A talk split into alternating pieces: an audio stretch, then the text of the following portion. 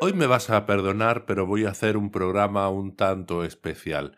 De hecho, me voy a cargar la entradilla esa de... eh, estás en el podcast de Kaobido, Escuela de Masaje Facial Japonés, posiblemente el mejor masaje del mundo en el que hablamos de la belleza, la salud, el bienestar, porque no, hoy no voy a hablar, o tal vez sí, no lo sé, porque ocurre una cosa y es que este este lunes, el 17 de abril, se han celebrado la entrega de los premios Max de teatro y se han celebrado en Cádiz y yo soy de Cádiz. Y claro, eso, teniendo en cuenta que yo soy persona de teatro, pues es un acto muy significativo.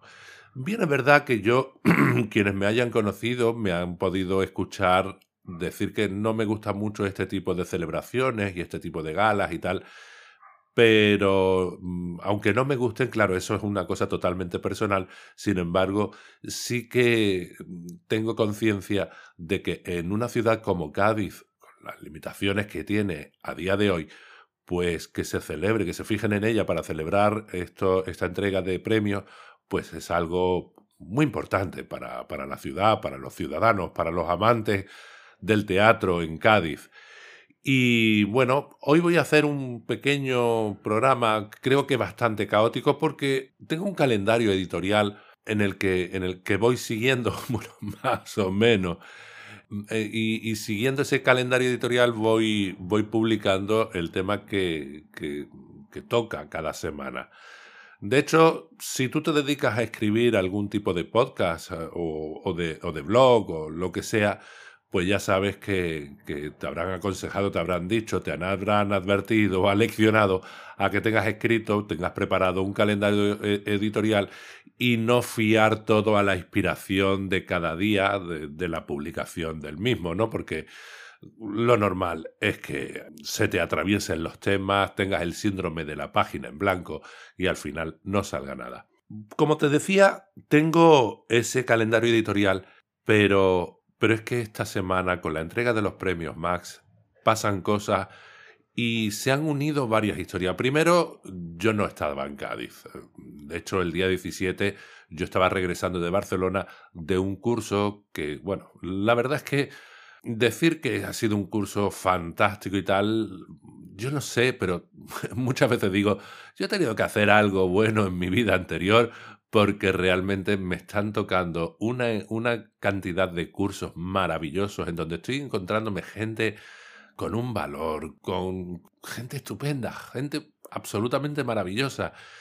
Y me siento muy arropado por la gente que pasa por Caoído. Es curioso, ¿no? Porque casi podría, se tendría que, que, dar lo, contrario, ¿no? Que yo como profesor, a lo mejor igual debería estar en una especie de posición de altura y bueno, y arropar a, a, los candidatos a masajistas del masaje facial japonés. Yo, eh, mi idea es un poco diferente. Yo como, como enseñante tengo, con, tengo muy claro, muy claro, y eso es una conclusión a la que llegué hace mucho tiempo y luego corroborada con, muchos, con muchas personas que se dedican a la docencia, que sabemos que es imposible enseñar, solamente es posible aprender. Y cuando alguien está dispuesto a aprender, el profesor tiene que estar dispuesto a ser lo más generoso posible para que las personas se vayan enriqueciendo y vayan creciendo en el conocimiento que desean, que desean adquirir. Y bueno, el caso es que en Barcelona es que cada curso, cada curso es un, es un removimiento emocional tremendo. Claro, los cursos presenciales eh, es lo que tiene la, la lo directo, ¿no? El, el, contacto directo y por lo tanto que se remueven emocionalmente muchas cosas y eso es muy bonito, eso es muy interesante. Se mueven unas energías eh, que, que, que, a mí me resulta muy difícil explicar. Entre otras cosas porque las, las sensaciones yo creo que no son explicables porque yo te puedo decir las palabras que describen una sensación pero no puedo hacerte sentir la sensación con las palabras. Es solamente a través de la experiencia que uno vive las, las sensaciones y entonces las siente. La descripción es otra cosa. Y, y, bueno, se puede describir, pero queda como un reflejo muy pálido de la realidad de lo vivido. Eh, bueno, como iba diciendo, el día 17 se entregaba, ese día estaba yo de regreso eh, y, no podía estar en Cádiz, ni siquiera para verlo por televisión que se estaba retransmitiendo. Pero eso no es lo importante. Para mí lo importante es que se, se había entregado los, los prolegómenos, el Maximino de honor a la compañía de títeres de la tía Norica de Cádiz. Yo pertenezco a esa compañía, yo soy actor manipulador en esa compañía y los meses de mayo y diciembre tenemos una cita con nuestros muñecos, con nuestros títeres, con el público. En, en, mayo hacemos el sainete de la tía Norica y en diciembre hacemos los autos de Navidad. No voy a entrar ahora qué es una cosa y qué es la otra, pero sí te invito a que si pasas por Cádiz y estás en mayo y estás en, o, o estás en diciembre, pues que vayas a vernos y juzga por ti mismo. Lo único que te puedo asegurar es que divertido va a ser. Y los que hayan pasado por mis clases, si se han divertido conmigo, pues lo que puedo decir es que yo soy casi de los más serios de la compañía. Así que eh, si conmigo consiguen reírse un poquito, pues imagínate lo que, lo que mis compañeros pueden liar en las bocas de cada uno y en las agujetas de, de, de los abdominales después de tanto reír. Pero en fin, ¿Por qué digo esto? Eh, yo digo esto porque es algo que no se me quita de la cabeza. Yo esta semana eh, estoy planeando en un, en un carrusel de emociones y mira que no estaba ahí. Así que no quiero imaginarme lo que, lo que mis compañeros que sí han podido estar en los premios más, que se han sentido pues objeto de, de, atención cuando el género del títere suele ser bastante, no voy a decir, no voy a decir despreciado, sí, pero, pero sí considerado como una hermana pequeña, casi bastarda, ¿no? de las artes escénicas. Y el hecho de que de pronto en Cádiz se, concite el interés del teatro y que se dé un riconcito a los títeres de la Norica, pues entonces, claro, mis compañeros que... Porque es que la, la compañía de títeres es una, es una compañía un tanto peculiar. Esta compañía tiene 250 años aproximadamente. Eh, es una tradición que va pasando de una familia a otra y va pasando a través de las generaciones. Y claro, eh, poder actuar en ella no es solamente el hecho de poder hacer teatro con lo que eso significa, sino también el hecho de ser el depositario de un testigo que tú en un momento determinado se lo entregarás a alguien, pero que alguien te lo entregó a ti.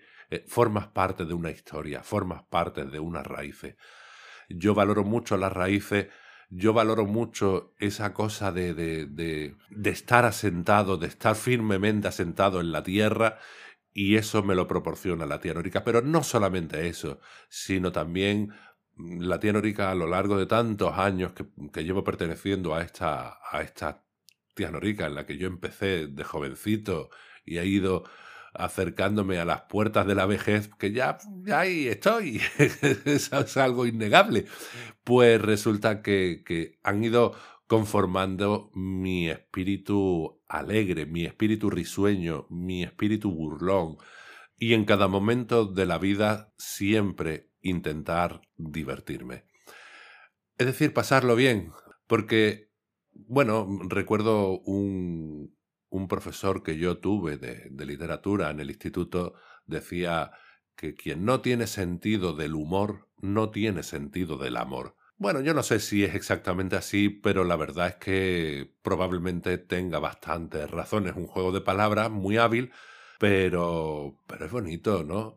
Es bonito porque cuando tú en un momento determinado, seguido por el impulso del sentido del humor, le haces una gracia a alguien que, que, que, que no conoces o le sonríe o le regalas una, una risa, pues es que, en cierto modo, estamos tratando a los demás con amor, teniendo en cuenta que yo siempre estoy intentando mm, promulgar, decir, aconsejar que tratemos a nuestros clientes con, con amor, ¿no? Con, con, detalle, con atención, escuchándolo, ajustándonos a, a sus necesidades, pues claro, eso viene como anillo al dedo.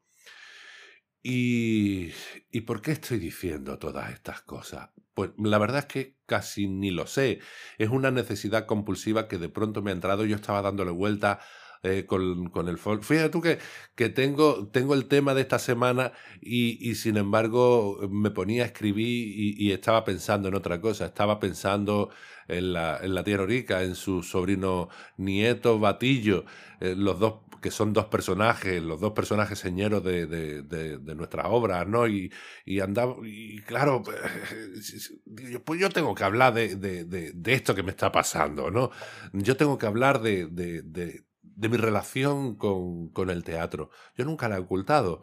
A todo el mundo le le he comentado que, que, bueno, que yo estudié arte dramático y además al estudiar arte dramático comprendí y entendí muchas cosas del ser humano. Bueno, yo, yo considero el teatro como, er, como una herramienta muy buena para conocer el espíritu humano, ¿no? Para conocer al ser humano en acción. El caso es que no solamente vale como eso, sino que es que encima cuando, cuando tienes que trabajar las disciplinas del cuerpo, ¿no? Por ejemplo, la expresión corporal o el trabajo con la voz, pues eh, te da una dimensión, un conocimiento de tu propio cuerpo también. De hecho, es un, es un tesoro que yo siempre he ido acariciando con mucho esmero, porque me ha permitido a lo largo de mucho tiempo pues sentirme bien. De hecho, bueno, mm, te anuncio que voy a preparar una serie de cursos que, que van encaminados al mantenimiento de nuestro estado no voy a decir estado físico, porque eso igual te, te, se, te, se, te, imagina, bueno, ya está este hombre que, que quiere hacernos, que quiere hacer que, que, nos pongamos a hacer gimnasia, algún tipo de ejercicio. Sí, ejercicio sí, pero para el mantenimiento y alejar de nosotros la, la, los dolores de espalda. Mm, me han, me han dicho a través de, de, Instagram y otros medios, ¿no? Algunas personas que uno de los problemas que más eh, aquejan a los masajistas son las manos. Eh, en fin, mm, he estado haciendo algunas pruebecitas y, y, no solamente son las manos, las manos es el resultado de, de, del estado de, de la espalda, del, estado de los hombros, del estado de los antebrazos y, y eso. Y el caso es que, claro, el hecho de, de poder trabajar, por ejemplo, la voz, me ha permitido... Me voy a interrumpir porque muchas veces a estas alturas voy diciendo en mis clases que más sabe el diablo por viejo que por diablo y afortunadamente a mí me pasan varias cosas. Primero que soy tremendamente curioso y entonces eso me hace eh, pues ir a, otros, a otras fuentes, eh, preguntar cosas, eh, intentar estudiar, no profundamente, pero sí estudiar algún, algún tipo de disciplina para saber un poco cómo somos, ¿no? Muchas veces yo hablo de una de mis lecturas que últimamente más me han impactado en cuanto al conocimiento de cómo funcionamos y es eh, Kahneman, ¿no? Kahneman es un, es un psicólogo, es, por cierto, es premio Nobel de Economía, el único premio Nobel de Economía que no es economista. Es un psicólogo que estudió, mm, bueno, no te voy a, no te voy a meter ahora una parrafada sobre eso porque ya, mm, si no me voy por los cerros de Úbeda y ya está.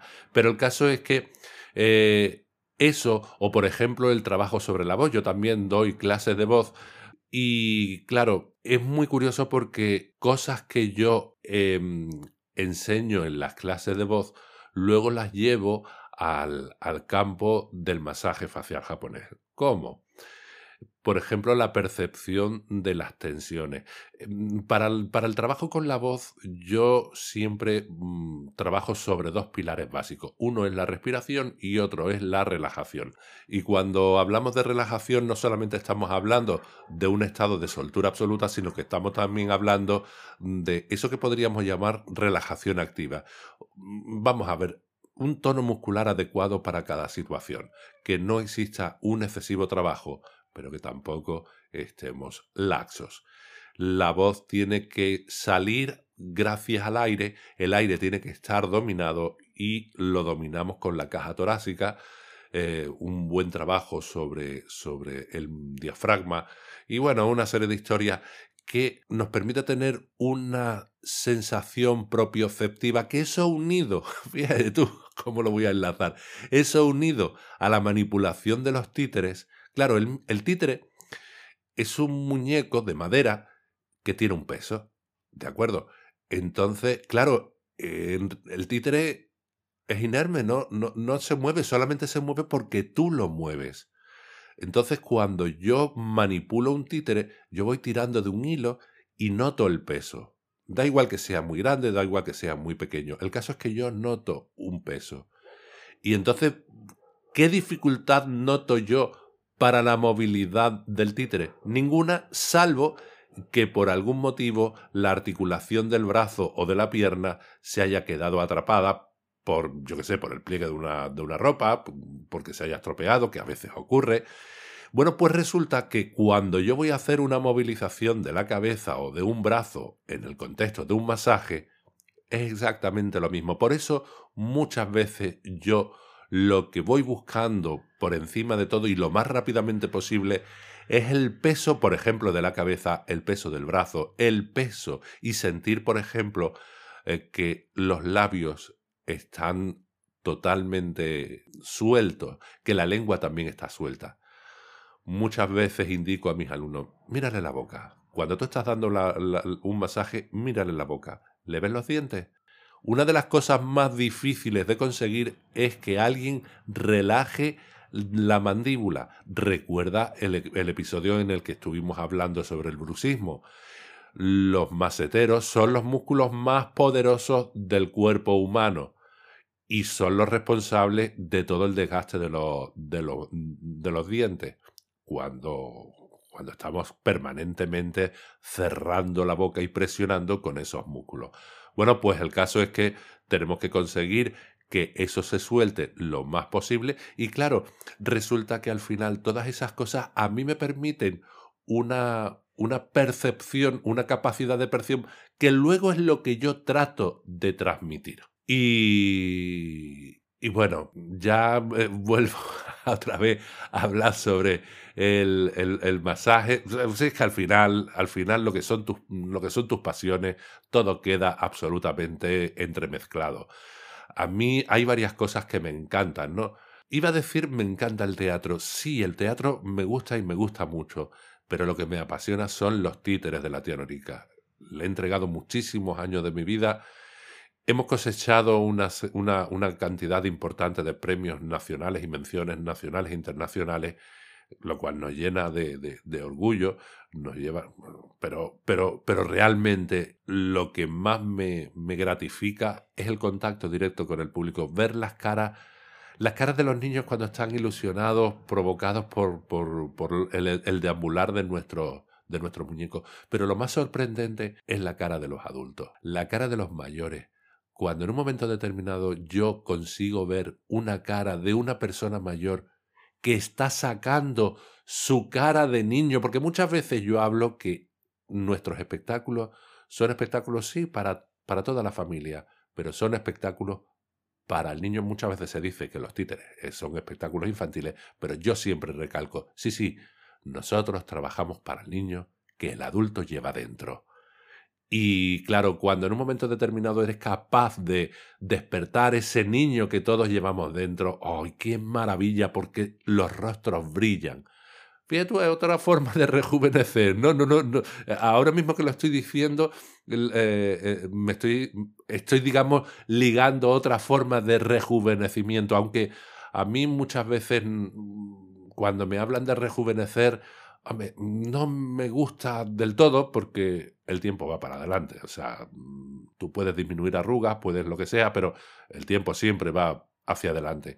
Y entonces a mí lo que me gusta es decir que nosotros proporcionamos, en todo caso, jovialidad a través de la mirada, a través de la, de la piel y a través también de el descanso que proporciona el masaje facial japonés. Y bueno, mm, yo no quiero enrollarme mucho más, tampoco quiero, fíjate tú, esto es un speech que, que, he largado y al final es que no he hecho ni escaleta, o sea, mm, hoy me he cargado totalmente los principios básicos de cómo se hace un podcast, de cómo se hacen estas cosas, porque se supone que tienes que tener un calendario editorial, que tienes que escribir una escaleta, que te tienes que ceñir a la escaleta, que no sé cuánto, y yo no he hecho nada, me he saltado toda la torera, hoy me he puesto a hablar sin ningún tipo de guion y sin ningún tipo de nada sabía que, que, algo tenía por ahí dentro que lo tenía que sacar hacia afuera. Bueno, ya está afuera. Solamente espero que este programa te haya gustado y bueno, cuéntame qué es lo que te ha parecido y yo qué sé, y, lo de siempre que te digo. Eh, si tienes alguna sugerencia, alguna pregunta, cualquier cosa que quieras comentar, pues yo estoy deseando siempre escucharte. Y nada, ahora ya sí, te voy a decir que si tú quieres aprender masaje facial japonés, hombre, intenta considerar a Kaobido como tu escuela, que estamos muy bien, oye, que, hacemos la cosa bastante, bastante interesante. Y, nada, o sea, simplemente desearte una maravillosa semana.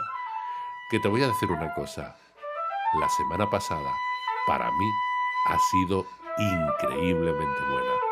No menos te deseo a ti en el futuro. Hasta pronto.